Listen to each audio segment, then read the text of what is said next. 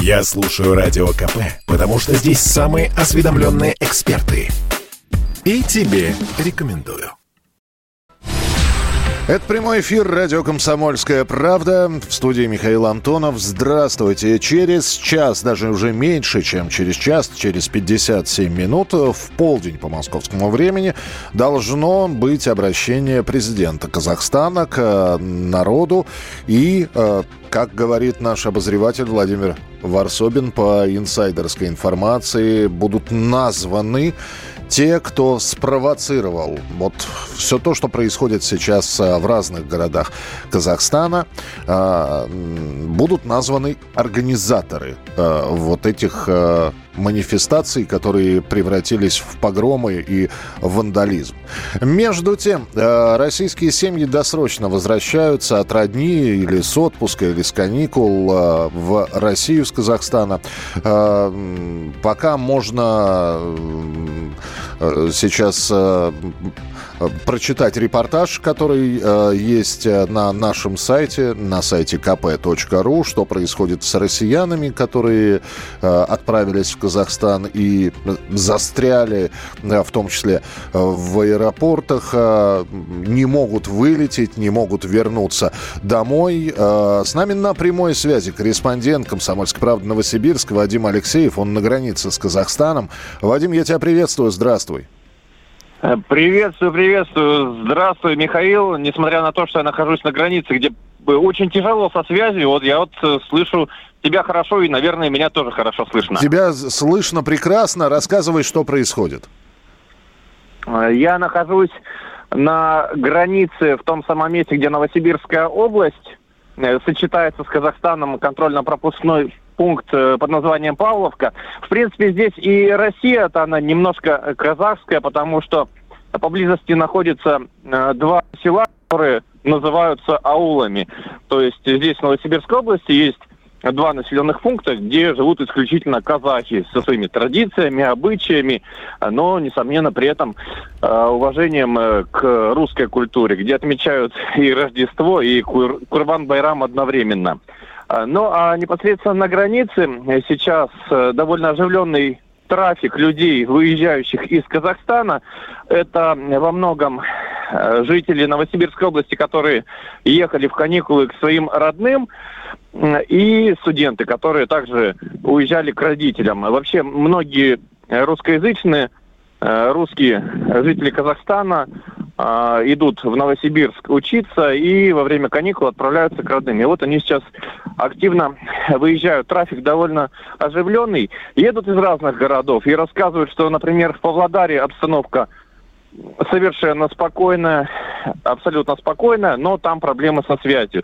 А более удаленные города, ну, как, такие, например, как Алма-Ата, Караганда, там, конечно, обстановка а, значительно хуже. Люди рассказывают, что сталкивались с митингами. Если же взять э, общую такую ситуацию, общую проблему, то это проблемы со связью. Люди были удивлены, когда пропал интернет, когда стало невозможно связаться с родными. Родные в России забеспокоились, и многие люди просто еще не могли вовремя выехать из-за проблем со связью, потому что договаривались с водителями каких-то автомобильных сервисов, сервисов попутчиков, но в нужный момент просто не смогли с ними созвониться, и в том числе из-за этого застревали внутри.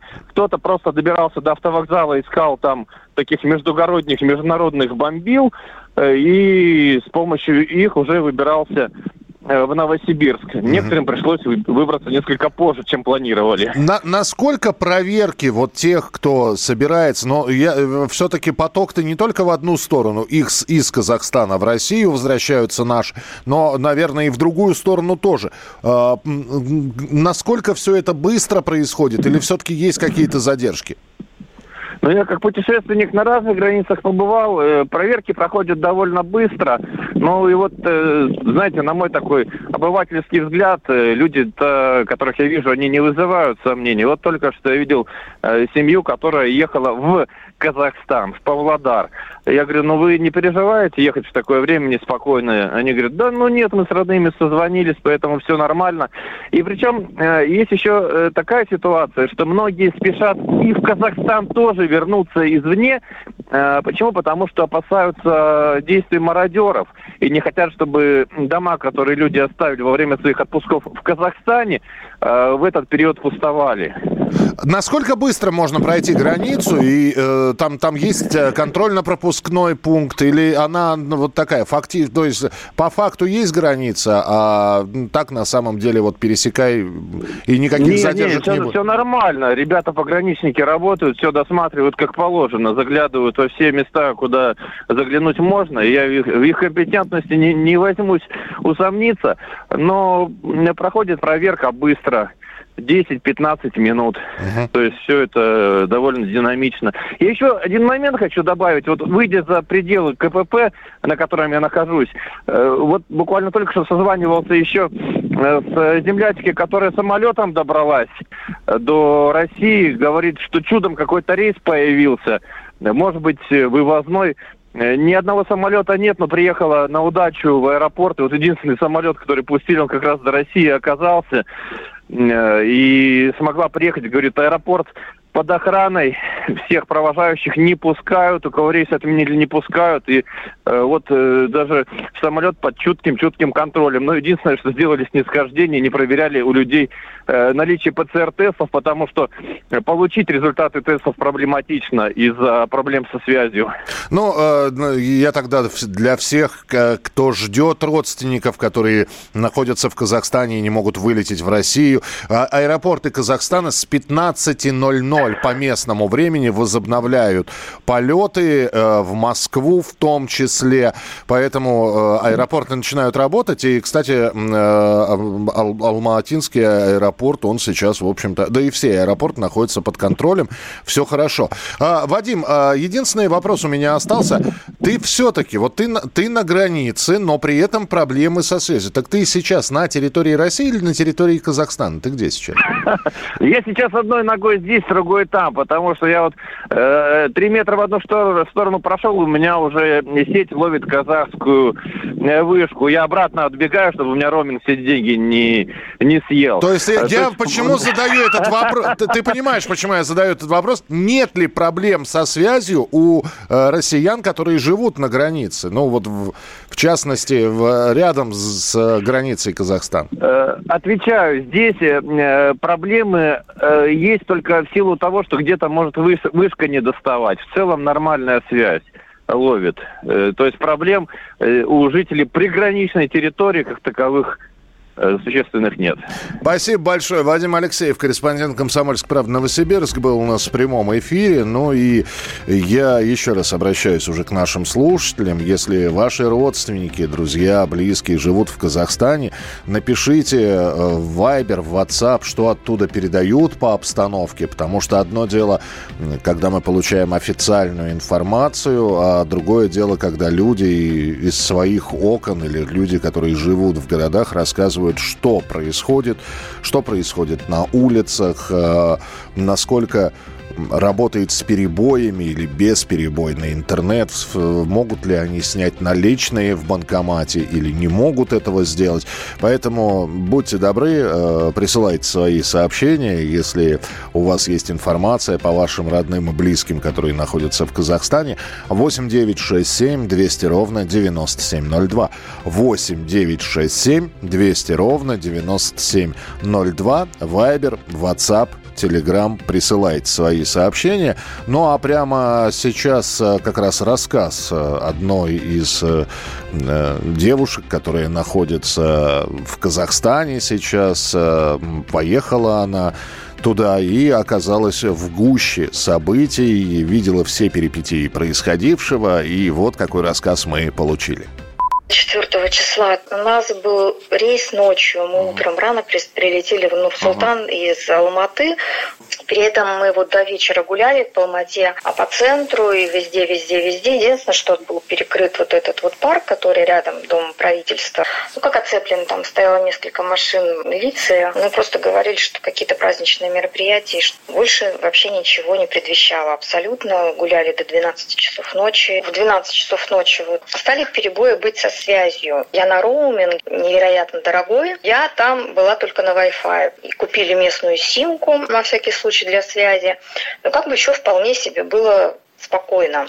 А к вечеру стало понятно, что что-то происходит, и мы уже вечером приехали в гостиницу. Гостиница была закрыта. Стояла охрана возле гостиницы по документам, ну, то, что мы там живем. То есть уже в гостиницу стало сложно зайти.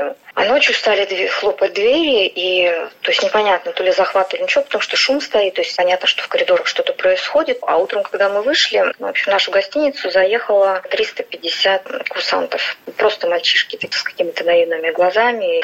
Но в самом Нур-Султане было спокойно. Сегодня мы оттуда улетали все не работает, не работают э, все торговые центры. Ну, то есть единственное, что можно, это звонить вот между собой вот в казахские номерам. Банки не работают, вообще ничего не работает. В итоге сегодня, чтобы мы улетели, вот наша компания, которая нас, ну, меня пригласила, несколько раз ездили в аэропорт, чтобы просто узнавать, будут рейсы или нет, потому что больше никак вообще не узнать. В итоге просто мы поехали на свой страх и риск. Получилось, что наш рейс был единственный. Все остальное, все разные страны, разные города, все отменили. Мы продолжаем прямой эфир радио «Комсомольская правда». Следим за развитием событий. Я напомню, что через 45 минут обращение э, президента Казахстана к народу э, в Актау после призывов к митингующим разойтись разобрали юрты и ограждения, которые установили на площади. Появилось специальное видео, где вот эти вот палатки свертываются. Мы продолжим наш эфир через несколько минут. Радио КП. Срочно о важном. Просто о сложном. Тонко о спорном. Точно о каждом.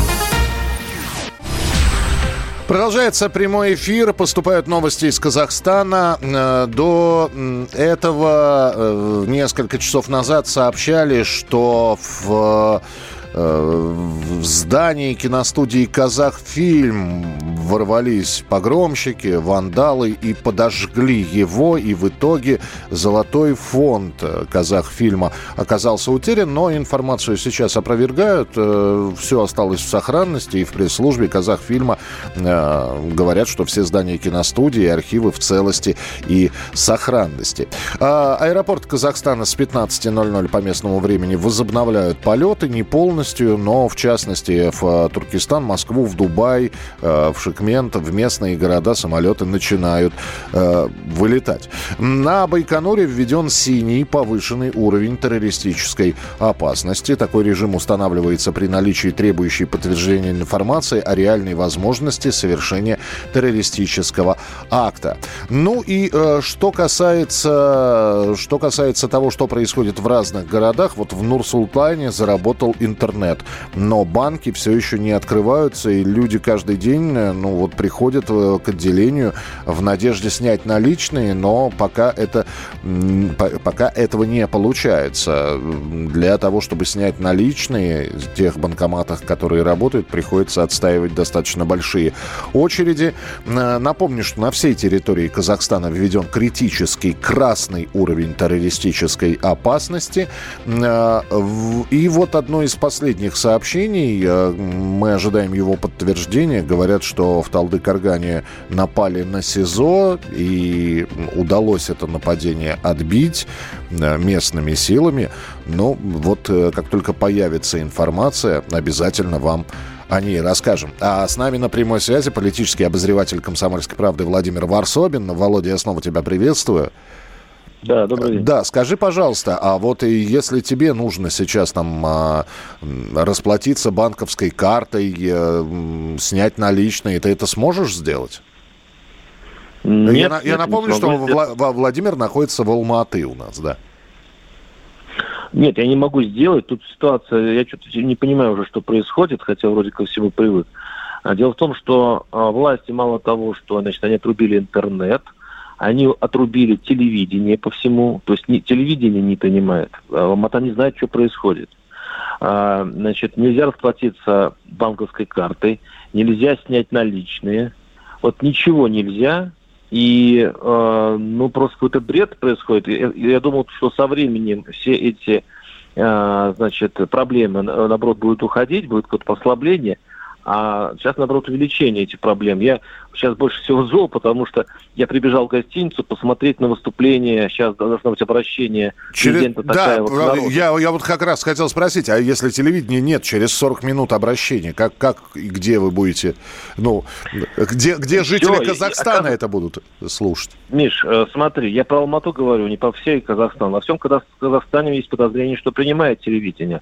Мы говорим именно об Алмате. Угу. А вот здесь загадочная вещь. А, здесь почему-то отрубили телевидение, чтобы люди вообще ничего не знали. Я не понимаю, почему. И я, оказывается, был в привилегированном положении. У меня в гостинице некоторое время, э, вот буквально 15 минут назад работал телевизор и показывал казах, казахстанские каналы. Вот центральное телевидение, которое говорит о том, что все бунтовщики и так далее, и так далее. Оказывается, этой роскоши лишены были алматинцы. И сегодня я оказался вот как настоящий алматинец без всего, и без телевидения тоже. То есть, что, что сейчас происходит в Алмате? Все питаются слухами слухами, сказками, раз, э, это, пересказывают друг другу непроверенные новости. Я не, я, я, э, есть подозрение, что здесь творится что-то такое переход власти между кланами, вот есть такое подозрение, который проходит так непросто, что э, происходят такие загадочные вещи. Видимо, алматинцам не следует кое-что знать. Слушай, ну то есть предположения у тебя какие? Вот ты говоришь, я не понимаю, что происходит, но ведь э, варианты у тебя есть наверняка. Ну, есть э, вот, если оправдается то, те новости, которые ко мне пришли от э, из а, Нусултана от хорошего источника, что вот именно в этом обращении президент скажет, что во всем виноваты силовики, угу. спецслужбы Казахстана. Они допустили этого, и более того, они это проводили, они это координировали, вот этих э, революционеров, или как там еще их назвать. И будет э, объявлен конкретный виновник, бывший, уже бывший глава СНБ, э, Масимов и э, его заместитель, племянник Назарбаева. А, то есть явно, что вот под этими уличными протестами кроется что-то, что-то такое, что является проблемой элит Казахстана. Сейчас идет мощный передел власти, или, как вариант, э, сейчас президент, пользуясь э, этим шумом, отбирает у Назарбаева последние остатки его власти. Но, слушай, тогда здесь возникает еще один вопрос. А, а, известно, что сейчас с Нурсултаном Назарбаевым, какие слухи ходят? Вот, вот это подтверждает э, вот мою версию. Несколько вещей. Первое, никто не знает, где находится Назарбаев, он не появляется. Вообще ходят слухи, что он мертв. Но это самый радикальный слух. Возможно, он, э, возможно, он бежал и так далее. Понятно, что э, уже официально объявлено, что он лишен, ну, вот так вот по, по э, как это сказать, по-азиатски, не сказали прямо, что он лишен э, поста главы Совбеза, а просто Такаев сообщил, что теперь он глава Совбеза. Более того, все назарбаевские ставленники лишили своих постов и в правительстве, и из Алматы еще во время, и еще до событий бежали все политики и бизнесмены, связанные с Назарбаевым. Угу. Это наталкивает на мысль, что вот это обращение президента будет финальной точкой этого процесса.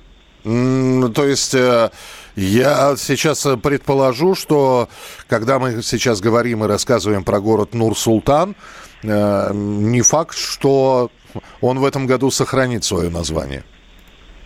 А также э, все улицы, в каждом городе есть улицы э, Назарбаева, кстати говоря, вот именно погромщики били именно магазины на этой улице несчастной, и вот эти вывески Назарбаев тоже были расколоты. Вообще, есть подозрение, что, конечно, это не организовывалось МБ, просто э, иначе не было такого антиназарбаевского настроя у э, оппозиционеров.